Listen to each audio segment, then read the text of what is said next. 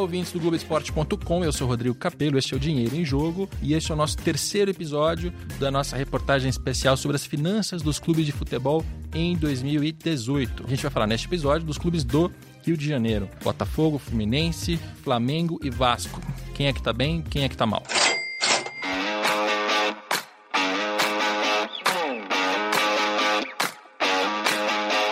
Para fazer esse papo, eu tenho aqui dois convidados. Na falta de um, eu tenho dois e dois excelentes convidados. Primeiro, o Pedro Daniel, que já participou dos nossos dois primeiros programas. Tudo bem, Pedro? Bem, você, Capelo. Obrigado aqui pelo convite mais uma vez. Pedro Daniel, que é da EY, a Ernest Young. A gente tem que chamar pelo nome é, curto, né? Agora mas, é EY. É, mas acho que as pessoas ainda não reconhecem tão facilmente quem é a EY, é a Ernest Young. E tenho também a participação do César Grafietti. Grafietti ou Grafietti? Grafite. Já devia ter aprendido isso, né? o César está aqui no Brasil, ele, ele mora em Milão, mas ele veio ao Brasil para apresentar o estudo dele do Itaú BBA. Ele faz uh, já 10 anos? 10 anos. 10, 10 anos. anos de estudo sobre as finanças dos clubes de futebol. Tem 400 páginas de, de material distribuído à imprensa nesta semana e bastante coisa para falar, né? É bastante coisa para falar. Prazer em estar com vocês aqui, com o Pedro, com você, Rodrigo. E vamos falar um pouquinho agora de futebol carioca. Legal, até deixo uma, uma ressalva inicial que é o seguinte: é, o César faz o mesmo trabalho com a mesma base que eu faço e que o Pedro também faz, em três lugares diferentes.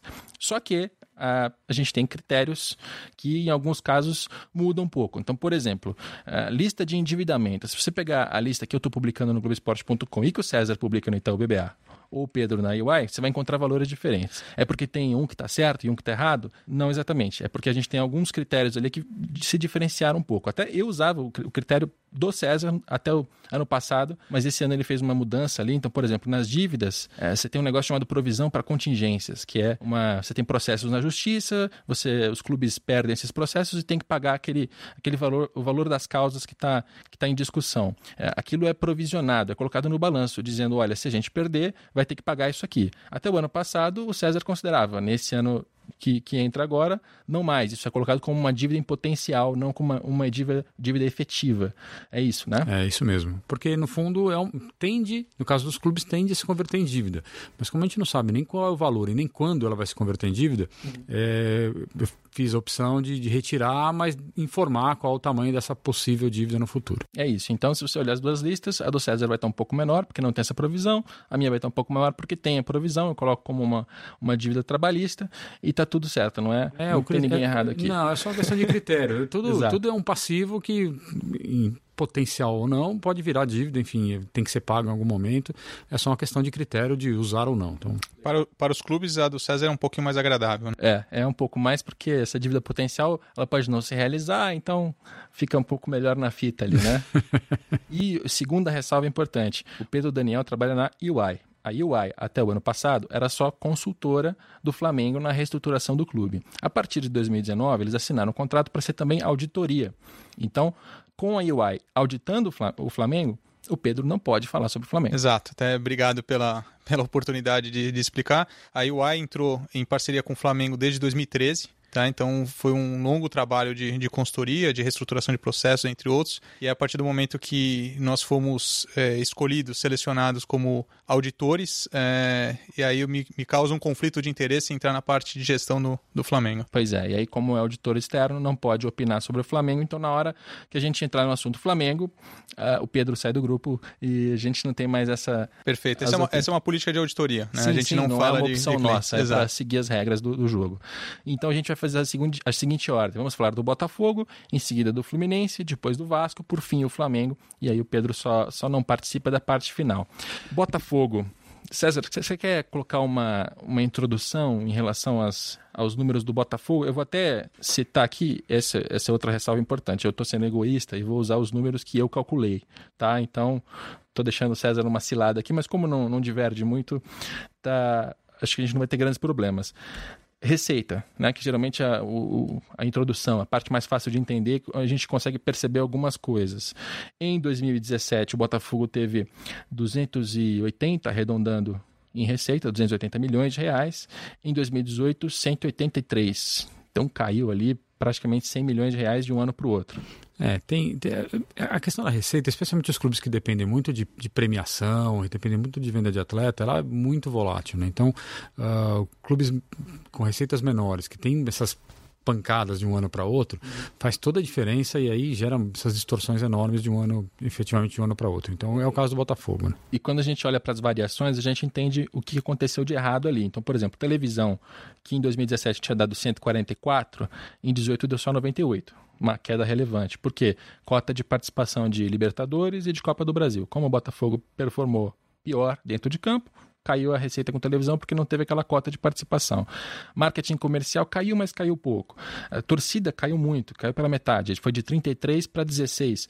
Principalmente também porque sem jogar Copa do Brasil e Libertadores, Libertadores, a torcida desanima, o sócio torcedor não vende mais do mesmo jeito. Então, é, e o ingresso de Libertadores é mais caro, cai. aquela coisa Exatamente. toda. Então, impacto do campo na, nas receitas. Né? E ainda mais no caso do Botafogo, né, que tem o Newton Santos, que é um, é um ativo importante ali para gerar receita, para fidelizar o torcedor, é a casa do Botafogo, né? Então, quando o desempenho cai, é, essa parte, né, que a gente compara com os europeus do, do match day, no caso do Botafogo, sente bastante. É, sente. Até, até porque, assim, o, o gasto que você tem no, no, no, estádio no Brasil é muito menor do que o gasto que você tem na Europa. Então, o grande, a grande fonte de match day é o ingresso mesmo. Então, quando você não tem uma competição importante, o torcedor já vai menos e o preço médio cai também, então o impacto é muito grande. E a venda de jogadores também não está também não está muito alta, né, Pedro? O, Botafogo teve 5 milhões em 17, 17 em 18, ou seja, melhorou, mas ainda assim, se a gente compara com clubes que estão arrecadando 40, 50, 60 milhões líquidos de, de atletas, o Botafogo tem uma dificuldade, até crônica, né, de, de vender jogador, e isso, na hora de fechar as contas, é aquela receita que todo mundo usa como a, a, a final, olha aqui. É a que de fato fecha a conta, né? É, o César pontuou bem, e isso impactou também na, na receita com transferência de atleta. O Botafogo teve um 2017 muito bom dentro de campo, chegando nas quartas de final da Libertadores, né, disputando até quase que as últimas rodadas do, do, Campeonato Brasileiro uma vaga na Libertadores. Né, isso valoriza o elenco, né, isso motiva a torcida. Então, nós estamos falando ali de um, de um, de um ciclo interessante do clube. Já 2000, na, no último ano já foi uma situação um pouco diferente. Né, ele não teve tanta competitividade em termos nacionais e internacionais, é, logo seus ativos não ficam tão valorizados. Tá? É, isso a gente consegue ver não só de venda de atleta, como de match day, que a gente já comentou, mas também de patrocínio e publicidade. Né? Isso afasta as marcas porque a visibilidade é menor, né? entre outras coisas. Então, o, o Botafogo ele é extremamente dependente da cota de televisão, como quase todos os clubes, né? como a grande maioria, mas é, a, a, gente vê que essas outras fontes de receita foram muito impactadas pelo grande motivador do fraco desempenho dentro de campo. É o próprio Newton Santos, as, as receitas do estádio, que aqui a gente não está falando de bilheteria, a gente está falando de, de camarote, né, de ativos comerciais do estádio, caiu pela metade. Então, o Botafogo sentiu muito essa perda de desempenho uh, e quando a gente olha já para as despesas e daqui a pouco a gente vai para as dívidas, nas despesas a, a, o, o, gasto com a, com a folha salarial caiu, 75 para 70, então a gente percebe por aqui que é um clube que está está se, se esforçando para gastar menos, né? Está fazendo os seus, cortes, os gastos administrativos também caíram.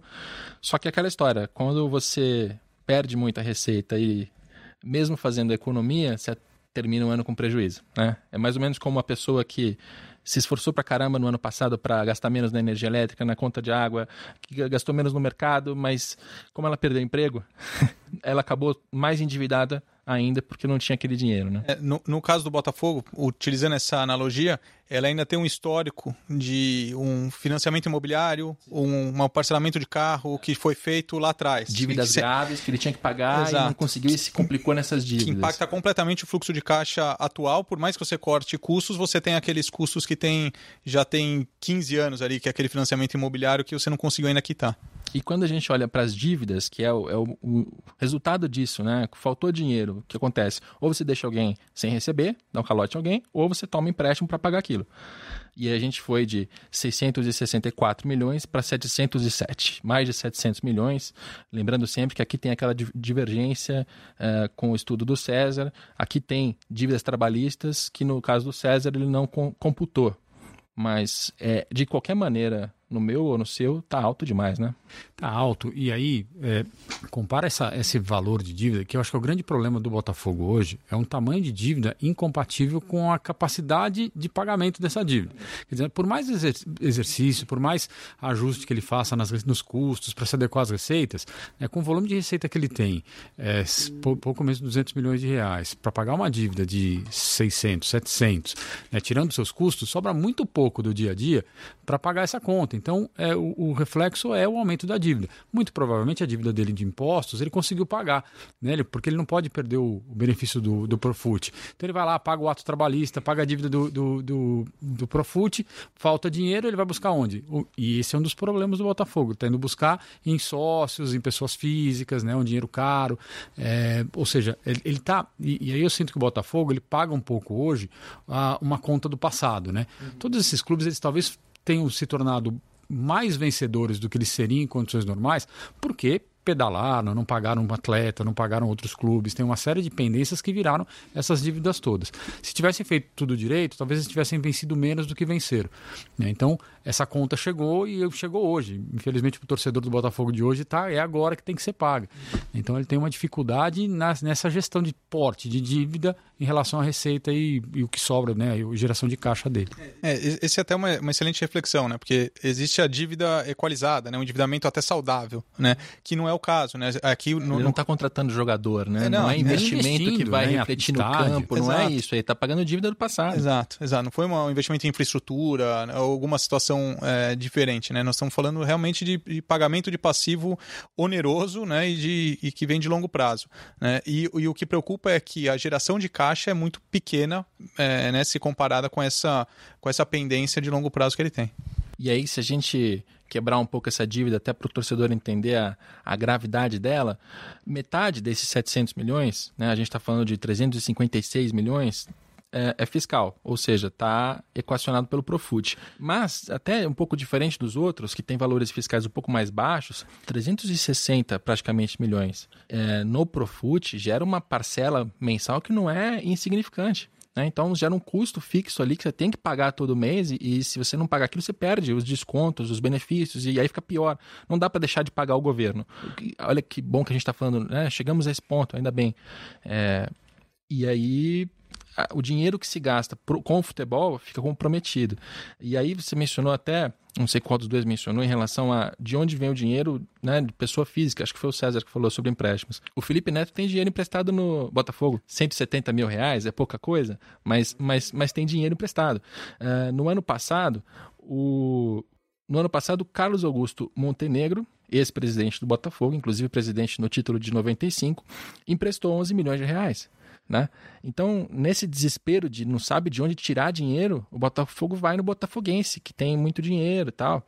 Mas ainda assim, tem um teto aí, né? Porque a quantidade de, de botafoguenses milionários, ricos, milionários é limitada. E nem todo mundo quer ficar colocando dinheiro a, a fundo perdido, porque, enfim, é, você está colocando dinheiro na paixão e não num, negócio que vai te dar um retorno. Né? Então, é, e certamente ele tá se, o, o clube está recorrendo a essas pessoas porque não tem é, crédito no mercado, não tem o que dar em garantia, não tem uma, o, o, os, os bancos, enfim, as instituições não, não conseguem enxergar uma capacidade de serem repagas. Então, provavelmente é isso que acontece acontece, por isso que se, eles recorrem a pessoas físicas. Exatamente. Na verdade, é, o risco do não pagamento em relação ao mercado cria essa única alternativa, né? Ou seja, buscar alguém que com a sua paixão não, não fica olhando friamente o que pode acontecer, porque o risco do não pagamento é enorme. Né? Uhum. É, esse ano a, a, hashtag Assume Moreira Salles, ela, ela disparou no, no, Twitter e muita gente fala sobre isso, né? Que a salvação do Botafogo está nos Moreira Salles. Para o torcedor saber, o Walter Moreira Salles e o João Moreira Salles, ambos têm empréstimos em pessoa física, cada um deles tem praticamente 25 milhões emprestados ao Botafogo. E é um dinheiro que foi usado na no centro de treinamento, Isso. né?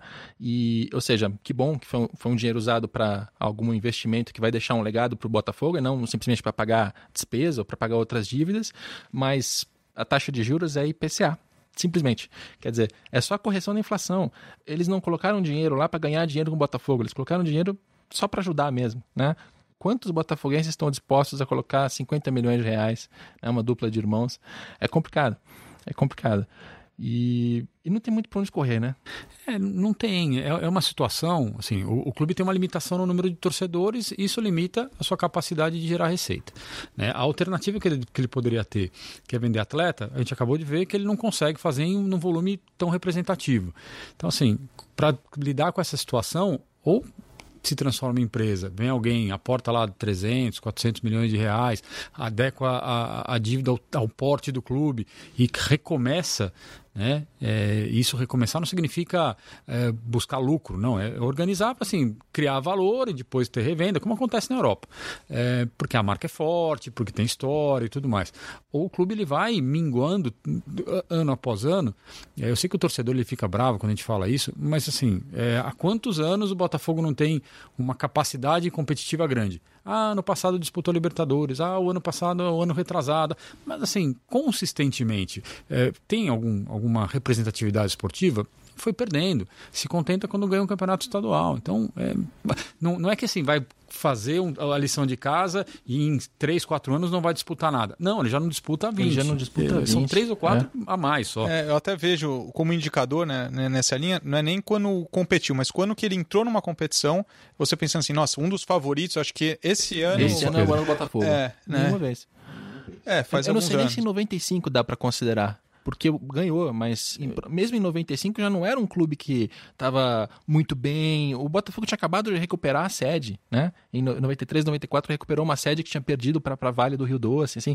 E, e, é, e é curioso como historicamente, falando agora de 40, 50 anos, esse modus operandi que a gente está mostrando aqui agora, que os Moreira Salles emprestam dinheiro, que o Montenegro coloca dinheiro, é exatamente como o Botafogo era administrado nos anos 80, nos anos 90. Você tinha lá um, um, um bicheiro chamado Emil Pinheiro que colocava dinheiro do bolso para investir no, no, time de futebol. Antes dele, você tinha outro, outro bicheiro, que era o, o Luizinho Drummond, que era diretor de futebol na, na época e colocava dinheiro do bolso para pagar o salário do jogador. Então, assim, o Botafogo ele ainda é administrado como ele era administrado nos anos 80. É, melhorou muito a qualidade das pessoas que colocam sim, sim. dinheiro no clube. Não, são né? mais bicheiros, evidentemente, é, são os donos isso, do Itaú. É, melhorou. Mas, melhorou bem. Agora, mas o modo compensação muda mesmo. mesmo. É. Não mudou nada, né? Se você mudar o calendário e voltar para os anos 80, é a mesma coisa. É a mesma, é a mesma, mesma mecânica, é, é isso que eu quero mecânica. dizer. Só que o mercado é, outro, né? Exatamente. Isso, é e isso, a concorrência está diferente. Bom, Botafogo é é isso. Eu não sei se, se a gente conseguiria ser um pouco mais otimista. O Botafoguense certamente não está alegre em ouvir o que a gente está falando aqui, mas é, não tem muito para onde correr. E, e aí, falando em não ter para onde correr, vamos para o Fluminense. Né? Que o Fluminense tem. É, assim, o Botafogo tem pequenas vantagens em relação aos outros, eu acho. Uma na questão política, de que o clube, né, como todo clube de futebol, tem bastidores que né, são efervescentes, mas é, é, ele é um pouco mais apaziguado, porque o Carlos Eduardo Pereira, o Nelson Mufarrege eram próximos, um era vice-presidente do outro, alternou, hoje o Mufarrege é o presidente, então você tem um pouco mais de facilidade na parte política, eu acho. O Fluminense, nesse último ano do, do Pedro Abad, o Pedro foi alguém que sofreu muito com, com política, né? Sofreu muito com política porque você tem grupos no Fluminense, né, alguns partidos políticos, digamos assim, que são muito ruidosos, e ainda mais quando você fala de um clube que foi campeão em 10, campeão em 12, teve Fred, que teve Conca, que teve Deco, né? Quer dizer, até ontem era muito campeão, é duro cair, né? É, é, é duro e mas, mas é, o Fluminense também, esses títulos de 10, de 12, são frutos daquela imprevisibilidade do Campeonato Brasileiro que não foi uma construção, né? Não é que ah, o clube construiu uma história e tudo mais, ali foi campeão dois anos quase seguidos. Tinha um mecenas, claramente, tinha um, alguém que colocava dinheiro, inflava a estrutura do clube, e aí ele foi campeão não pelas próprias pernas, mas por, tra pelo trabalho de um torcedor, enfim, de alguém que, que, que queria ver o clube vencer.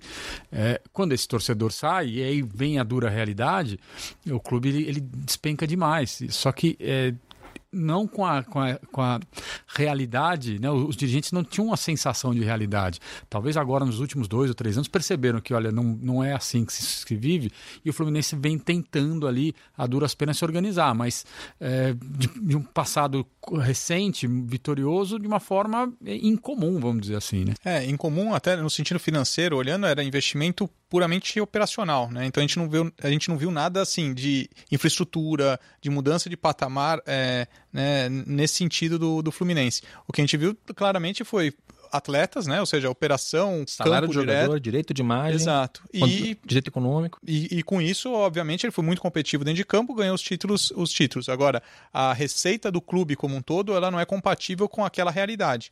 Né? Isso a gente consegue ver hoje mais claramente. Então, é, principalmente quando a gente começa a olhar para os principais pares dentro do seu mercado, a gente vê que a discrepância aumentou. Ou seja, ele não conseguiu acompanhar o ritmo de crescimento do, do mercado. Então, essa é uma sinalização preocupante para o futuro do clube, porque é, para você conseguir é, competir em pé de igualdade com seus pares, é, o torcedor do, do, Fluminense tem que mudar o mindset é. muito rápido. É, né? foi muito é, rápido. mudar essa, essa mentalidade vai ser difícil. Né? A gente, o torcedor já sabe de quem a gente está falando, mas o torcedor tricolor, né? Mas para os outros torcedores que estão ouvindo, para ficar mais claro, a gente está falando do Celso Barros, que era é, presidente da Unimed Rio de Janeiro, que fez um patrocínio pro, no Botafogo que durou muito tempo, acho que foi de 99 até 2014. Então é um, um patrocínio de mais de, de quase 15 anos e colocava dinheiro diretamente no caixa do clube. Não no caixa, ele pagava, na verdade, ele pagava os jogadores por fora, né? por fora da contabilidade do clube. Ou seja, o, o jogador era contratado com o dinheiro dele, ele ia lá e pagava. O direito econômico era registrado na, na Unimed. Ah, o salário e o direito de imagem eram pagos pela Unimed. Então era tudo, tudo à parte. Então, até se a gente pega os balanços do, do Fluminense em 2008, 2009, 10, que era onde teve maior parte de investimento, parece outro clube, né? Porque você olha em campo e tem jogadores ali que não estão sendo, não passaram pela contabilidade. E, e, e, o Celso Barros voltou, o que é importante de dizer também. Né? O, o Mário Bittencourt ganhou a eleição agora em 2019, advogado, aquele famoso advogado que ficou. Ele ficou famoso quando o Fluminense eh, se livrou ali do, do rebaixamento em 2013, né? naquela história da portuguesa, do Everton, da escalação errada. Ele fez uma, uma defesa muito aguerrida ali e ficou famoso a partir de então. E se tornou uma figura que, na política do Fluminense, ganhou força, enfim, foi vice-presidente de futebol em seguida, depois virou oposição, agora foi eleito com o Celso Barros como vice-presidente. E aí a expectativa do torcedor, quando ele ouve isso, talvez seja: pronto, resolvido. Agora a gente vai ter dinheiro de novo. Mas eu não sei se a gente pode chegar a essa conclusão. Eu não conversei com o Celso, então não sei se o Celso está planejando colocar dinheiro dele no Fluminense. Mas ele já não é mais presidente da Unimed. Né? Um patrocínio como o que ele fez no ano passado já não é mais a solução de curto prazo. E aí, falando dos números do Fluminense, a gente tem uma, uma receita que passou de 227 para 281, ou seja, tem um aumento ali, um aumento relevante, mas esse aumento é, foi a partir de receitas não recorrentes, ou seja, as que não se repetem. A televisão ela aumentou só um pouquinho, uh, o comercial caiu um pouquinho, a torcida também caiu um pouquinho. O que aumentou de verdade foi a venda de jogador, né, que passou de 40 para 103 em, em valores líquidos. Aliás, esse é um ponto importante que tanto o César quanto eu adotamos o mesmo critério não é a venda bruta, é a venda depois de descontada a parte de, de, de, direito econômico que era de terceiro, intermediação, comissão, a gente tira essa parte para ficar só o líquido, né? E aí passou de 40 para 113. Então a solução do Fluminense até agora tem sido xerém, a categoria de base. E que consegue efetivamente formar jogadores para vender, né? É, mas é muito incerto. Um ano você vende 100, no outro ano você vendeu 40 e no ano que você não vender nada, Aí quebra. fecha. Aí quebra. Até para ter esse histórico, esse histórico ele, é, ele mostra isso que você está falando. Em 17 foram 40 milhões. Em 16, 37. Em 15, 34. Em 14, 4. Então você tem 4 no ano, você tem 100 no outro. E se no ano que vem não vender ninguém? Né? É, tudo bem, há um bom trabalho ali de, de categorias de base para achar o jogador, formar o jogador, vender, né, fazer essa venda e receber por isso. Teve vários jogadores do Fluminense que saíram do Fluminense direto para a Europa e fizeram um caixa interessante. Mas não dá para contar com isso, porque não é sempre que essa conta vai fechar. Uh, e aí tem um outro ponto da gestão do Pedro Abad, que aliás acho que é um dos principais motivos de crítica dele, que acontece no futebol como um todo, que é austeridade. Ele é aquele presidente que chega e diz assim: Eu vou ser austero. Daí ele já perde ponto, né? Com o torcedor ele já perdeu ponto. Porque austeridade significa não contratar ninguém. E, e ele foi realmente austero. Assim. Se você olha para a folha salarial, ela foi reduzida em mais ou menos uns 10 milhões. Gastos administrativos também caíram. É, só que, assim como o Botafogo, a Receita não deu conta da despesa que está lá, terminou o ano com prejuízo, terminou o ano com mais dívida. A gente vai repetir muito essa, esse padrão aqui, né? No Rio de Janeiro, esse é o perfil, né? Os clubes, é, especialmente falou do Botafogo, estou falando do Fluminense, ah, talvez o próximo da lista também tenha essa característica. É isso, porque ele, ele a, a, minha avaliação desses casos é essa: os clubes foram campeões e se tornaram maiores do que poderiam ser normalmente, justamente porque formaram essas dívidas no passado. Vão pagar a conta, em algum momento vai pagar. E o Fluminense está pagando a conta agora. É claro, de novo, se você pegar o elenco do Fluminense nos últimos três ou quatro anos, ele, ele tem sido cada vez mais jovem, ele tem usado cada vez mais a base, é, justamente para tentar controlar os custos de uma forma que sejam mais compatíveis ali com as receitas. Mas o que sobra ainda, quando não vende atleta, é pouco para pagar a dívida que ele tem. Uhum. Então, é mais um caso semelhante ao do Botafogo, com a diferença que ele consegue fazer aqui um pouco mais de dinheiro vendendo atleta do que faz o Botafogo. Mas a característica é a mesma. Ele tem uma solução de curto prazo que funciona melhor. Mas isso, isso é que é impressionante, porque mesmo vendendo 100 milhões de reais em jogadores, e 100 milhões é uma quantia muito elevada, o endividamento passou de 630 para 665. Né? Você tem mais de 30 milhões a mais em dívida, mesmo no ano que vendeu tudo isso de jogador. Imagina no ano que não vender. Né? Olha o risco que está correndo o Fluminense em é, entrar num colapso ainda mais grave do que, do que já está. Né? Aí você aí diz, ah, mas um terço disso é, é fiscal, está no Profut, 220 milhões. Ok, mas é só um terço. Você tem ainda 270 milhões em dívida trabalhista. Isso é muito pesado, é uma carga muito pesada. E o endividamento de curto prazo é um negócio assustador, porque 265 milhões em curto prazo, como é que você faz para pagar todo esse monte de dinheiro, sendo que as suas contas já não fecham entre receitas e despesas? É, e esse é quase o tamanho da receita dele no, é. no ano inteiro, é. né? Ou seja, se no ano inteiro o Fluminense não funcionar no, no futebol, não vai pagar salário de ninguém, não, não contrata ninguém, só vai ter receita mesmo assim você não paga a dívida de curto prazo, não é nem toda a dívida. É, e, e, quando a gente, a gente comentou bastante do Botafogo e do Fluminense também na mesma linha, hoje eles têm uma, uma receita, é, de novo, eles não conseguiram acompanhar o crescimento do mercado e a gente pode ver comparando com os pares deles, antes era diretamente um Flamengo, você tinha uma, uma comparação com os principais clubes de São Paulo. Hoje a, o nível de receita deles é muito próximo do Atlético Paranaense, é próximo de um Bahia, é, ou seja, você está mudando o perfil né? Você não está mais no bloco lá de cima, né? Então complica ainda mais uh, se você não tem essa geração de caixa e se você quiser con continuar competindo em pé de igualdade com quem fatura o dobro do seu. É, essa substituição né, né nessa lista imaginária dos não vou dizer maiores para não complicar vocês, mas dos clubes que têm maior capacidade financeira para ter maior capacidade, né, probabilidade de títulos, essa substituição do Fluminense do Botafogo por Atlético Paranaense e Bahia ela é muito perigosa para esses dois clubes. Porque o país está vendo isso, inclusive o mercado financeiro, inclusive o mercado publicitário, assim, né? É, esses, esses outros clubes estão com uma tendência de alta e eles estão numa de baixa, que tá baixa há 30, 40 anos, né?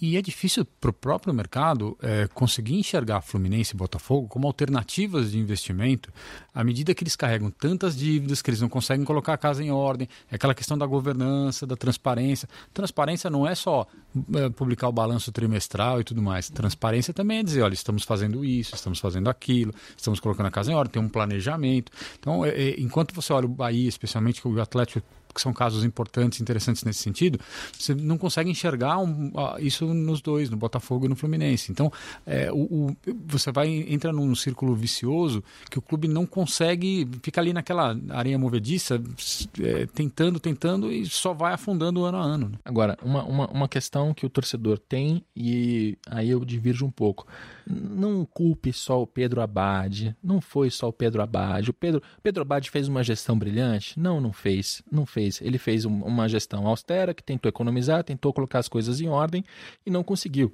E não sei nem se, se começou um processo que vai levar, mas que, que, que deu certo. Eu acho que até o começo do processo não está funcionando, não funciona na mão dele.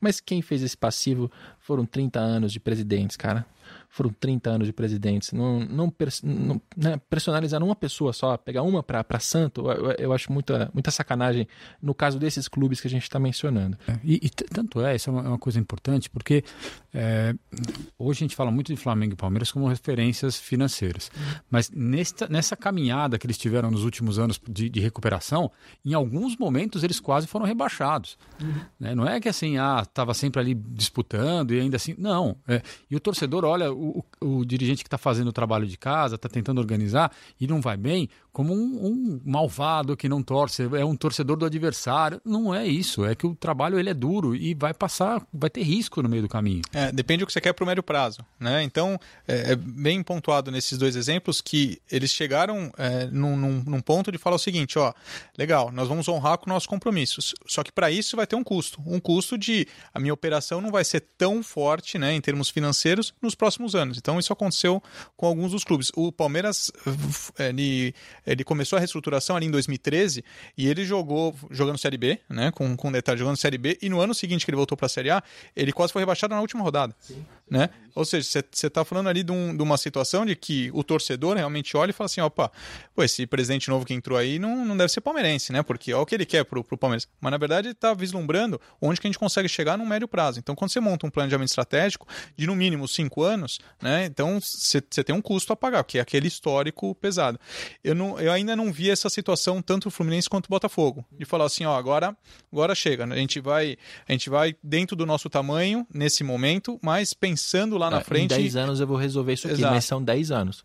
Exato, né? Só que para isso o discurso tem que ser muito pesado, do tipo, eu não vou ser campeão, né? É, eu gosto de até usar esse exemplo do, do Atlético de Madrid, que eu, eu, eu tava em Madrid e, o, e o, o, presidente do Atlético de Madrid falou, olha, eu joguei duas finais de Champions League nos últimos três anos, eu fui campeão espanhol nos últimos três anos, mas esse não é meu patamar. Eu não consigo competir com o Barcelona e o Real Madrid, eles não são meus competidores. A minha realidade não é essa. A minha realidade é. E ele estava fazendo uma apresentação, ele mostrou no slide, a minha realidade é essa. E ele era o 17 em receita na Europa. Ele falou assim: a gente joga para chegar num mata-mata da Champions League. Esse é o nosso maior objetivo. Né? Ou seja, só que isso tem um custo político. Né?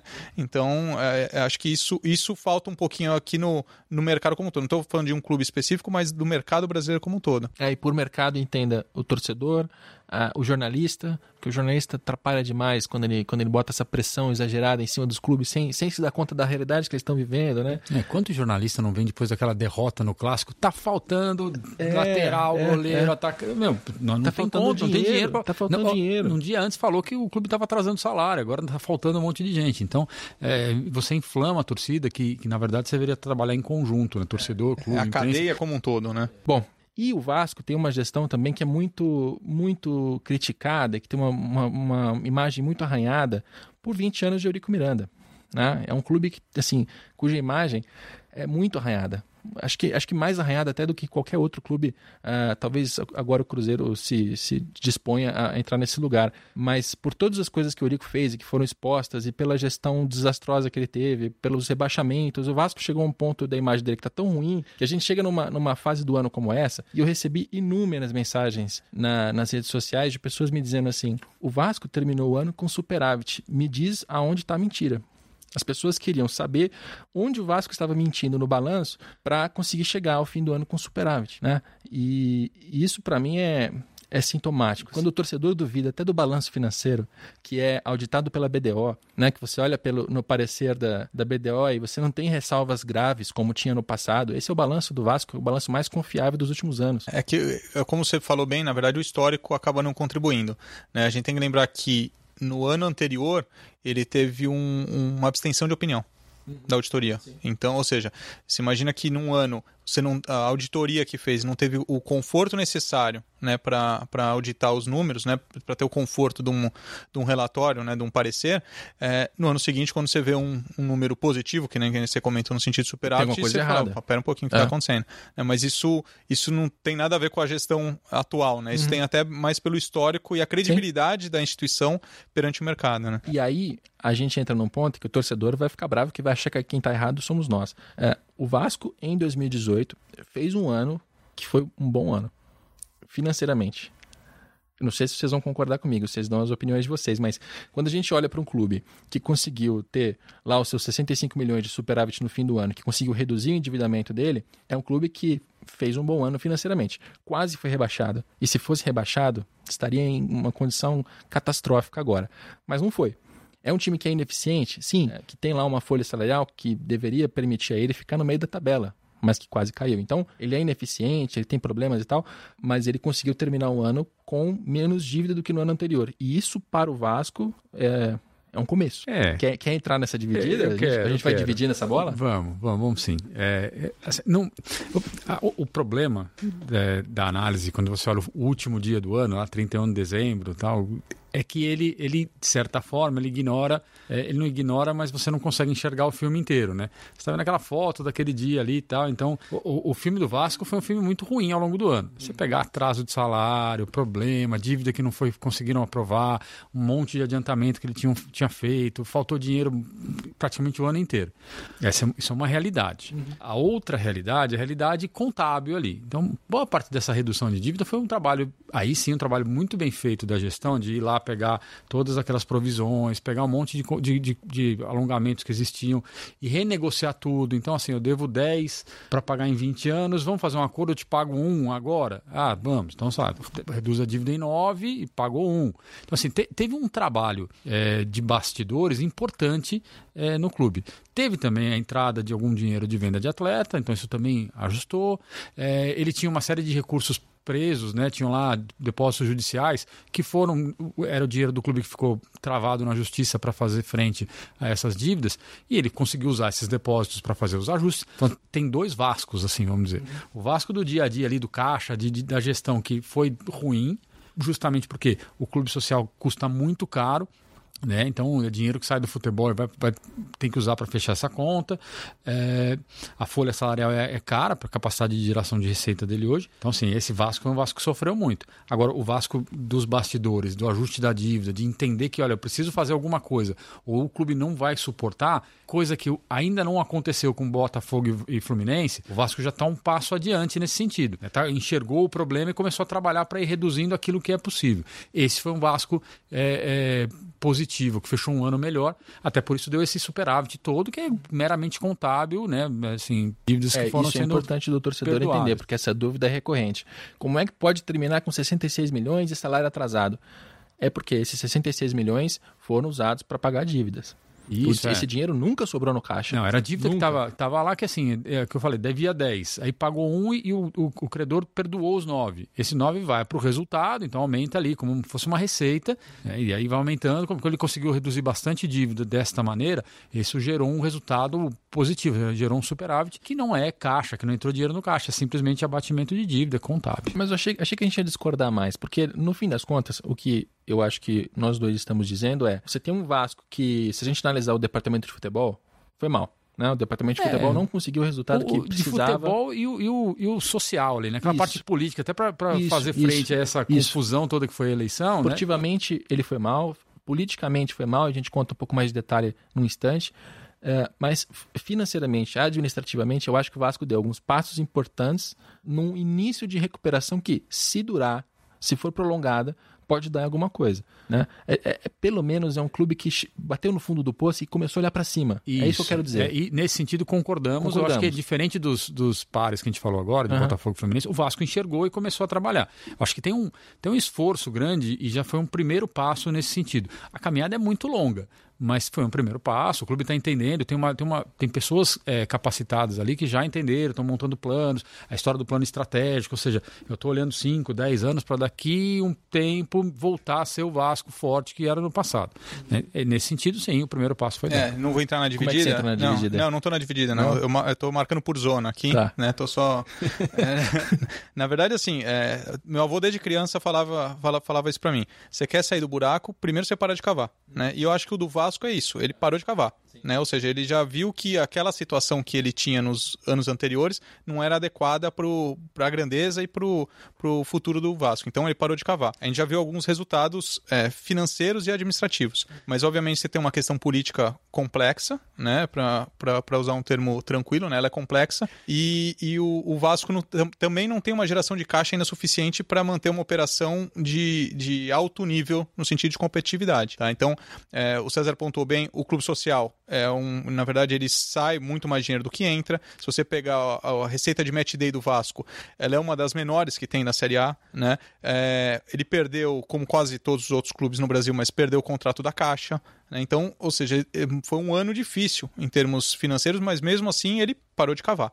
Tá? Então, é, a perspectiva, se conseguir é, olhar para frente, realmente, é, é, conseguir com que o Vasco não fique no patamar que nem a gente comentou, né, do um Fluminense, Botafogo, Atlético Paranaense, mas que ele volte a, a, competir, talvez mais lá no bloco da frente, porque ele tem massa para isso. Né? Ele tem é, uma quantidade de consumidores, né, de torcedores que podem ser convertidos a consumidores suficiente para isso. E ele tem também uma abrangência nacional. Então, o Vasco tem alguns ativos que, se bem trabalhados, ele pode voltar a ter um patamar de linha de frente no futebol brasileiro. É, e vamos lembrar que há 10 anos, mais ou menos, o Vasco era do tamanho do São Paulo e do, do Flamengo, do Palmeiras em termos de receita, tem um torcida, tinha uma torcida bastante parecida.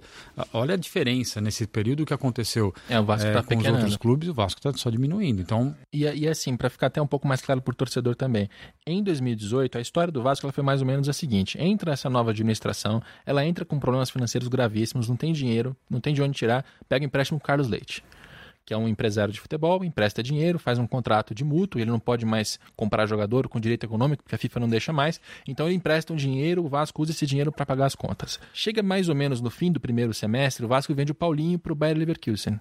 E é com esse dinheiro que ele paga o Carlos Leite e paga é, despesas correntes. Quer dizer, coisas, contas do dia a dia. Por que, que ele está pagando despesa corrente com venda de jogador e não com televisão? Porque a televisão já está comprometida muitos anos muitos anos à frente. Ele já está alavancado, né? Ele já, ele já perdeu aquele dinheiro. Então, o dinheiro da televisão, em vez de cair no caixa do Vasco, ele saía direto para a conta do, do credor. Direto para o banco que emprestou, porque geralmente é, eram instituições financeiras. E o Vasco conseguiu terminar o primeiro semestre com esse dinheiro. Chega o segundo semestre, o Vasco não tem outra venda de jogador e não tem mais de onde tirar dinheiro. E ele chega em agosto sabendo que no mês seguinte não vai mais ter dinheiro para pagar os salários. Então, em agosto, eles chamam o conselho e dizem: vamos fazer uma reunião para fazer uma autorização para tomar um empréstimo de 38 milhões de reais. Em agosto, a, a reunião ela é protelada, adiada, e chega lá na hora, o conselho veta. O conselho diz ao Vasco: não, você não pode tomar 38 milhões emprestados. E aí a gente entra na parte de uma, de uma guerra política, de uma questão de bastidores, em que pessoas estão brigando e quem está sendo prejudicado é o Vasco. Porque é, 38 milhões emprestados é bom negócio? Dificilmente, porque você vai ter que devolver esse dinheiro, não é uma receita, não é uma doação. Só que naquela situação era a única saída para pagar os salários dos jogadores. E se você não paga salário de jogador em setembro, a chance de você terminar o ano rebaixado não é pequena. Ainda mais quando os jogadores já não são os melhores disponíveis. E fora que três meses de salário atrasado, você tem a rescisão unilateral. Né? O jogador, ele, depois de três meses de salário atrasado, pode rescindir o contrato na justiça, automaticamente. Então o Vasco perderia jogadores no, na parte final do Campeonato Brasileiro. Então a gente começa a ver como uma guerra política atrapalha o Vasco. E aí o Vasco passa por agosto, setembro, outubro. Em novembro ele consegue finalmente ali passar politicamente, conseguir autorização, mas aí o empréstimo já não entrou mais em 38, entrou menos dinheiro do que precisava, entrou mais ou menos a metade disso. Com isso o Vasco mais ou menos fecha o ano, porque fechou o ano com salário atrasado. E aí chega o Campeonato Carioca, já não tem mais cota de televisão, porque a gestão anterior antecipou. Ela entregou aquilo como garantia no empréstimo e não tinha mais Campeonato Carioca. E aí chega 2019, no primeiro semestre, não tem mais cota de televisão, no sentido de que o fluxo de pagamento mudou, então você só recebe 40%. Os outros 60% são variáveis, você só vai receber no meio do ano. O Vasco está sendo estrangulado financeiramente porque tem um legado pesado, porque não tem de onde tirar dinheiro, ou vende um jogador ou não tem dinheiro, e a política atrapalha. Então, olha o ano de 2018 do Vasco, gente. É, é, é, impressionante. É impressionante até que não tenha caído. Né? Quando a gente para para pensar desse jeito, o fato de ter terminado em 16, se não me engano, é uma vitória. É, é isso. Esportivamente foi. Foi que foi um ano complicado, conseguiu aí se virar do jeito que dava hum, e não caiu. Porque se cai, em 2019, com, com, sem cota de TV, não, não, voltava mais. Não volta, porque é aquela cota de primeira divisão você não tem mais. Você chega na segunda divisão, você vai receber 6 milhões. Em vez de receber é, 22, mais, mais a colocação da tabela, mais o número de transmissões, que é como funciona hoje na primeira divisão, você recebe 6. Mais pay-per-view e tudo 6 mais. 6 milhões. É, não faz nada. Já era. Né? Então a situação do Vasco é muito complicada. Agora, é, e aí falando até de coisas boas que essa gestão fez. É, no fim do ano, eles apresentaram um plano de reestruturação de São Januário, reforma, para reconstruir São Januário e tal. E aí eu fui até o Rio de Janeiro, inclusive a convite deles, porque eles chamaram para apresentar, que é uma mudança de postura do Vasco. O Vasco não era assim, o Vasco era um clube fechado, que não, não dava, prestava contas a ninguém, porque não precisava, quem manda é o Erico, e acabou. E no fim do ano passado, o Vasco chamou Inclusive, depois do comentário que eu fiz no Sport TV em relação a esse, esse caso do empréstimo, eles chamaram para falar: ó, vamos, a gente quer contar para você como é que está a nossa administração. E aí, assim, em São Januário, essa reforma ela não vai sair em 2020, tá, torcedor? Nem, nem 20, nem 21, nem 22. O, o negócio é o seguinte: em vez de resolver questões pontuais de São Januário em fazer puxadinhos. Então, ah, precisa fazer uma coisa aqui. Não, faz uma obra pequena, gasta um dinheiro e faz um puxadinho. Faz um plano estratégico pelos próximos 10 anos, em que você tem um projeto montado com fases diferentes. Então, você tem a fase 1, 2, 3, 4, 5, sendo que não é, não é ordenada. Você pode fazer primeiro a 4, depois, enfim. Mas que você vai fazendo os puxadinhos dentro de um planejamento, para que daqui a 10 anos São Januário seja reformado. Essa, essa mudança de mentalidade Acho muito interessante.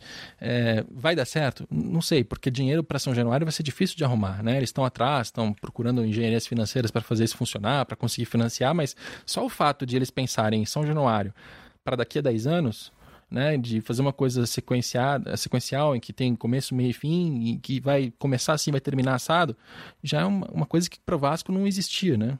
É, isso já, já é uma mudança de, de mentalidade. É, não conheço os números né, no, no projeto, então fica difícil eh, definir é, eu qual... também não, porque ele praticamente não está fechado. assim. A engenharia financeira não está 100% pronta. Eles têm a ideia, o projeto, a parte arquitetônica está avançada, a financeira ainda não. É, porque, na verdade, o modelo ideal não, é, é, não existe, né? Um modelo é, empírico, né? Existe um modelo para cada realidade, né? Então, a gente vê que o Palmeiras, por exemplo, para, né? É, o que, que ele fez? Fez uma concessão, né? Se, a gente está vendo agora o projeto da Vila do Santos, também num modelo completamente diferente. O Corinthians, quando fez a construção do, do da Arena, foi num outro modelo. Então, não existe um modelo ideal. Mas realmente, se você pensar numa maneira de mais médio e longo prazo, ainda mais quando a gente está falando de questão de infraestrutura, é, isso aí precisa de uma união mínima é, política do clube, porque isso, isso é o melhor para o clube mesmo e não para aquela gestão, porque não vai ser ele que vai usufruir daquilo. Então é, é, é legal ver esse tipo de, de mudança de mentalidade. E como historinha final para a gente passar para o Flamengo, em abril desse ano, acho que foi abril, o Vasco me convidou de novo para voltar e explicar o balanço. E aí eu estava na, na sala com o Alexandre Capello, com o, o Adriano Mendes, que é o vice de controladoria, e eles mostraram os números. E a conclusão pessoal que eu chego é: é o Vasco fez um bom ano, mas o problema é que precisa dar tudo certo o tempo todo pelos próximos 10 anos para o Vasco sair desse buraco né? É, quer dizer, 2019 vai ter que ser tão bom quanto foi 18 no, no, no, sentido financeiro, 2020 também, 21 também. Em algum momento vai começar a aliviar, mas até começar a aliviar vai levar muito tempo. E aí eu perguntei para o Campelo assim, uh, mas e se for rebaixado? É, o plano de vocês tem que dar certo. E se esse plano não der certo e por um acaso o Vasco for rebaixado? No mesmo, na mesma hora começou a passar do lado de fora uma, uma procissão, uh, umas, uma, não sei porquê, mas acho que estava em direção à capela de São Januário, com, as, com um monte de gente cantando Ave Maria. Foi instantâneo quando eu falei de rebaixamento. E aí a gente deu risada ali, bateu na madeira, porque se cair realmente a situação do Vasco fica muito difícil. Para qualquer outro clube, né? Para qualquer Vasco, né? Você não é. tem mais o, é. né, o, o, paraquedas, né, que a gente chamava, então você sai de um faturamento mínimo ali de aproximadamente 40, 50 milhões, você cai para 6 a 8. E aí, só que as é despesas não conseguem cortar na mesma cortar. velocidade. Então, é para qualquer um. Não Os clubes cair. que caíram no ano passado estão passando por, por essa dificuldade. Sim. Com a diferença até de que eram clubes do Nordeste, que tinham realidades um pouco diferentes, não eram tão endividados quanto é o Vasco. Até o esporte, que está muito mal das pernas, a gente falou disso no outro podcast, não está tão mal quanto o Vasco, Botafogo e Fluminense do ponto de vista de dívida. E aí, indo da, da água para o vinho, e não tem nenhuma correlação aqui com, com Abel Braga, não é uma piada esse, mas indo da, da água para o vinho, o Flamengo vive uma, uma relação muito diferente, administrativa, financeira, esportiva. O clube que já contratou os principais jogadores dos adversários agora tendo buscar jogador na Espanha, né? Está indo buscar um jogador espanhol para um técnico português, contratando, comprando os direitos econômicos. É uma realidade que, se cinco anos atrás alguém dissesse que aconteceria por aqui, acho que a gente diria que é louco, né? Você tá louco. O Flamengo não vai fazer isso. Isso é coisa de futebol manager, de joguinho, de, de computador. Né? Contratar jogador espanhol é coisa do jogo. Isso não acontece no futebol de verdade aqui. É, qual, qual a opinião aqui? Aquele momento que a gente prometeu no início, Pedro Daniel está fora do grupo, não participa mais da conversa, porque a UI audita o Flamengo, então agora somos apenas eu e César. É, qual é a tua introdução em relação ao Flamengo? Assim, o, principal recado, baseado nesses últimos anos, nos últimos seis anos, o que, que, você, o que, que você vê do Flamengo? Eu, ficar repetindo que o Flamengo se reestruturou, aquela coisa toda, a gente já falou isso, fala todo ano, enfim. Acho que chegou o momento. Já no ano passado, o Flamengo tinha invertido um pouco a sua situação no sentido de ter aumentado custos, de, isso em 17, na verdade. Aumentou custos, começou a aumentar investimentos, né, depois de passar tantos anos mais, mais contido, é, mas ainda de uma maneira é, controlada vamos dizer assim, não é que deu grandes saltos como está fazendo agora.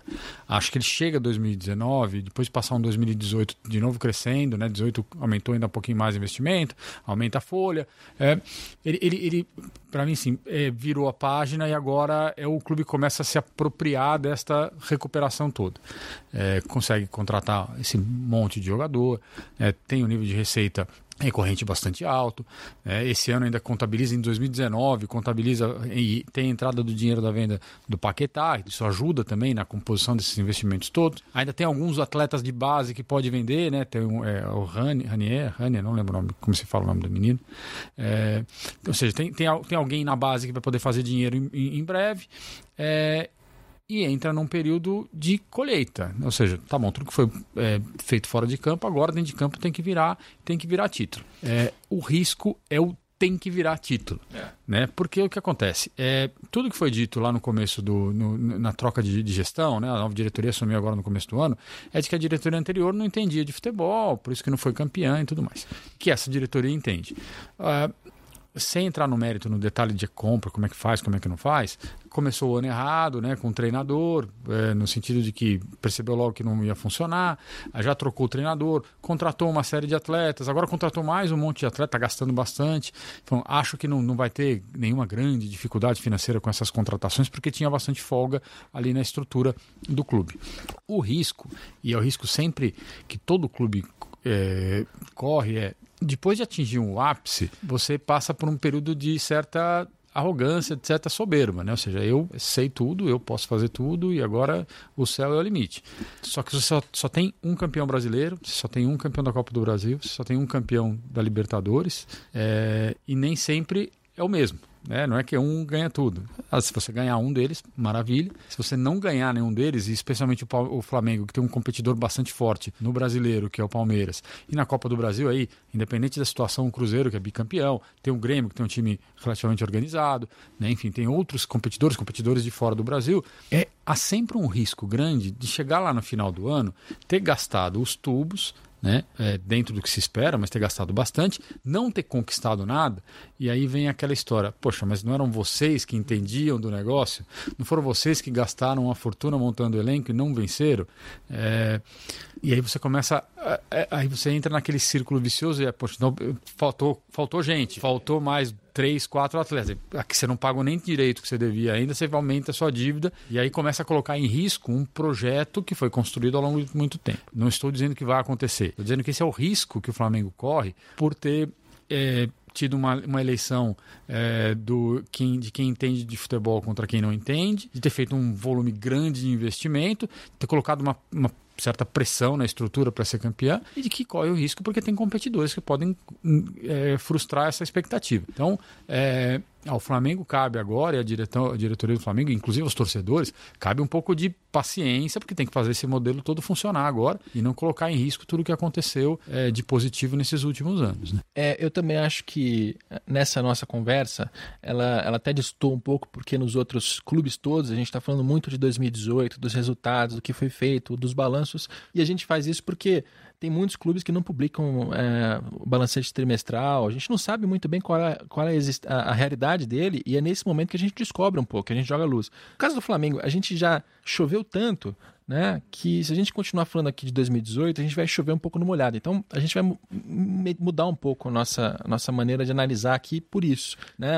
Só para fazer um breve resumo para né, quem não, não acompanhou nada, Flamengo em 2013 tinha uma, uma, dois grupos, enfim, alguns grupos de pessoas que se juntaram ali, fizeram uma uma chapa forte de empresários, executivos, gente de mercado para mudar a realidade do Flamengo, que era muito difícil, vinha da Patrícia Morim com muita dívida, amadorismo, futebol em baixa e tal. Essas pessoas se juntaram, começaram juntas, mas logo no início teve uma cisão. Então, para um lado foi a turma do Eduardo Bandeira de Mello, que era o presidente, para o outro lado, a turma do é, Valim Vasconcelos, que era para ser o, o, presidente, mas não foi, uh, o BAP, né, o, o, o ex-presidente da Sky, Luiz Eduardo Batista, o Rodolfo Landim, que é o atual presidente. Essas pessoas elas, elas passaram por uma cisão.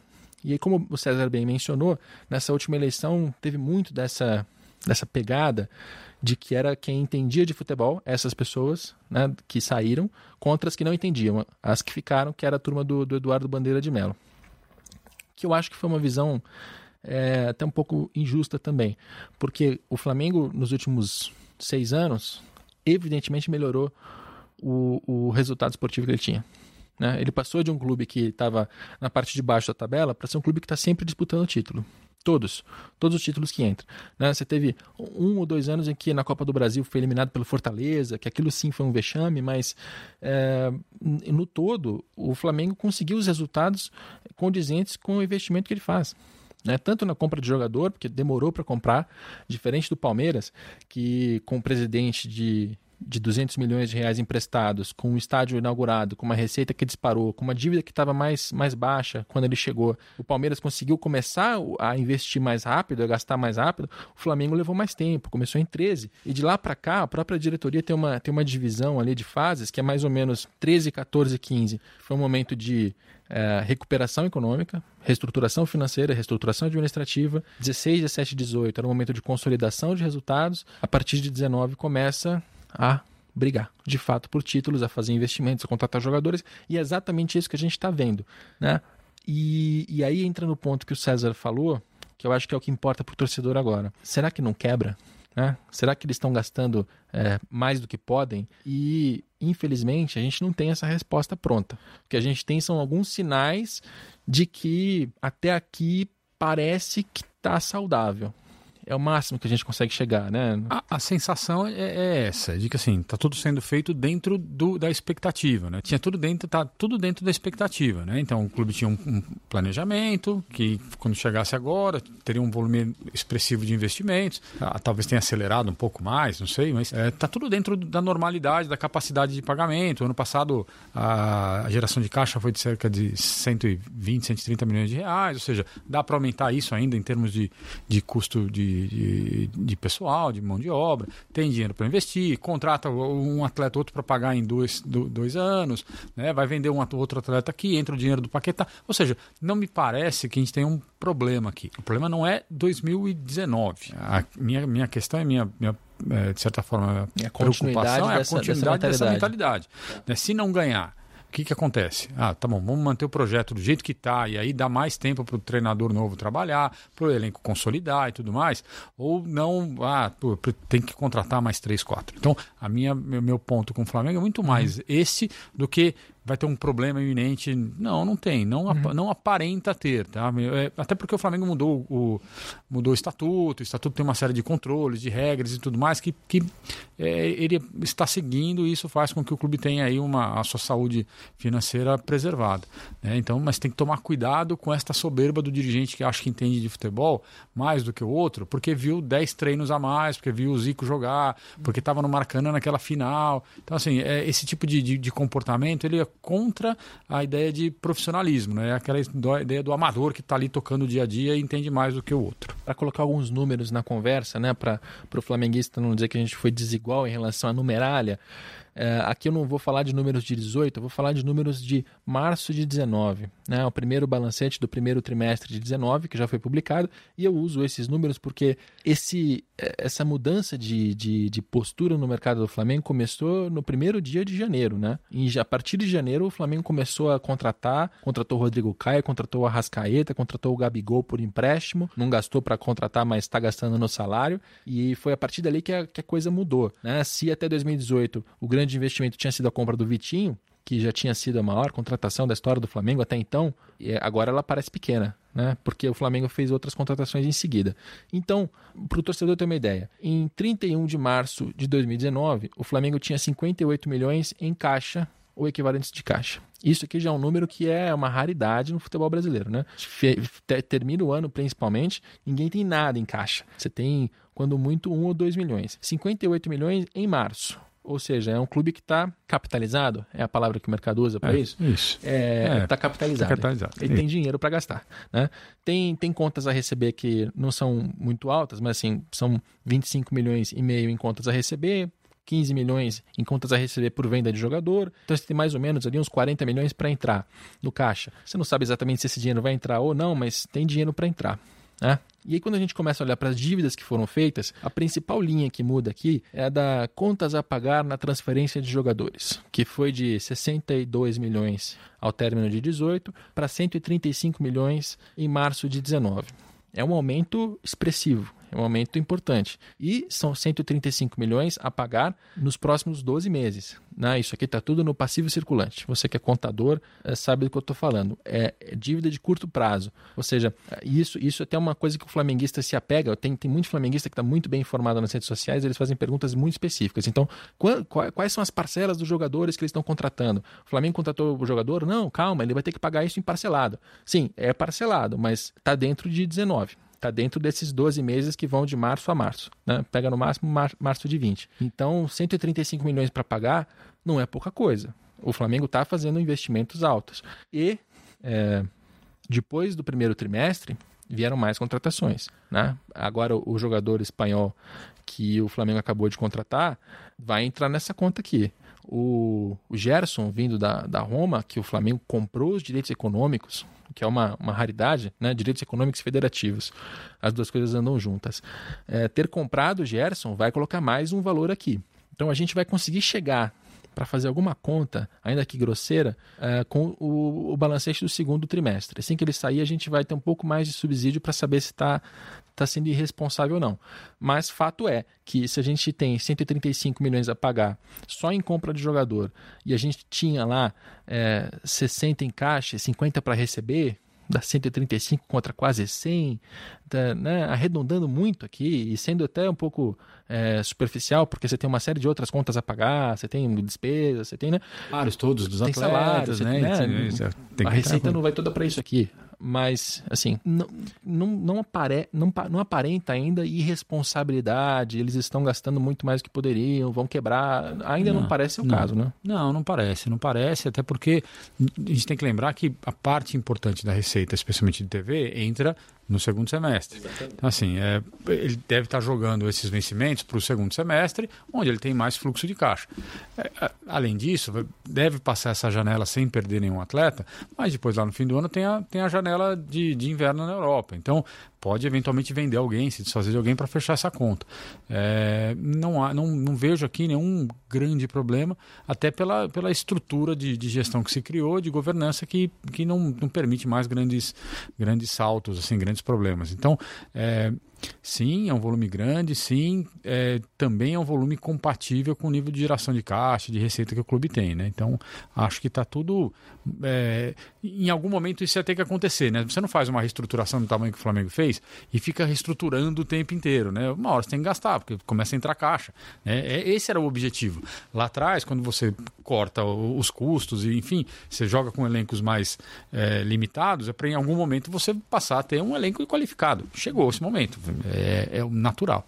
É, e o último número desse podcast é, é, em salários, encargos e benefícios com funcionários. A gente está falando de folha salarial. é, no primeiro trimestre, se você pega o número e divide por três meses, você chega a 13 milhões por mês. 13 milhões numa folha salarial não é tão alto assim. Claro, está na parte de cima do Campeonato Brasileiro. Mas o Cruzeiro gasta mais do que isso, o Palmeiras gasta mais do que isso, o Corinthians está muito próximo disso. Então, a gente ainda tem que ver aqui quanto que o Jorge Jesus vai colocar de, de salário nessa conta, quanto que o Gerson vai colocar, quanto que o, o, o Mari vai colocar, o zagueiro espanhol, mas pelos pr- primeiro trimestre a coisa ainda parece estar dentro do eixo. Algum comentário adicional? É isso. Acho que tem um, o- no futebol do Rio de Janeiro você tem duas realidades, né? No futebol brasileiro você tem duas realidades, mas no Rio muito mais claramente isso. É um clube que se destaca positivamente é, e três clubes em, em, processo aqui de dificuldade. Um já tentando, pelo menos, é, evoluir, e outros dois um pouco mais atrás. Enfim, você tem aqui duas realidades diferentes e é um problema que o Flamengo vai acabar tomando conta do, do, futebol carioca por algum tempo até os outros clubes conseguirem se reestruturar, exceto se aparecer alguém que resolva comprar Botafogo, Fluminense, Vasco e colocar dinheiro e consertar o negócio. Mas ainda assim ficam distantes demais do, do, do tamanho que o Flamengo ficou agora. Muito bem. Paramos de falar de Flamengo. Pedro Daniel volta à conversa, entra no grupo novamente só para dar tchau, para a gente se despedir aqui dos nossos ouvintes. Este é o nosso podcast Dinheiro em Jogo. A gente trata aqui da, do que acontece fora de campo, faz parte de um especial. Nós temos quatro podcasts previstos sobre as finanças dos clubes. A gente já tem dois uh, publicados: um com Brasil e Nordeste, um com Minas Gerais e Rio Grande do Sul. Este aqui é o de Rio de Janeiro e também uh, temos mais um programa de São Paulo. Se você quer entender como estão as finanças dos clubes paulistas, uh, procure o podcast de São Paulo. Obrigado pela participação, Pedro mais uma vez. Eu que agradeço. Obrigado, Rodrigo. Prazer sempre estar aqui com o César também. Obrigado. César, obrigado pela. Eu que agradeço o convite. É sempre bom participar aqui com o Pedro, com você, enfim, seus ouvintes. Até uma próxima. Valeu. Esse programa é, tem a produção do Leonardo M. Bianchi, tem a coordenação do Juliano Costa e do André Boaventura. Ele geralmente vai ao ar às segundas-feiras, mas como a gente está no meio de um especial, mudou um pouquinho. E já, já saiba, peço desculpas, segunda que vem não vai ter podcast, porque quatro podcasts numa semana acho que compensa.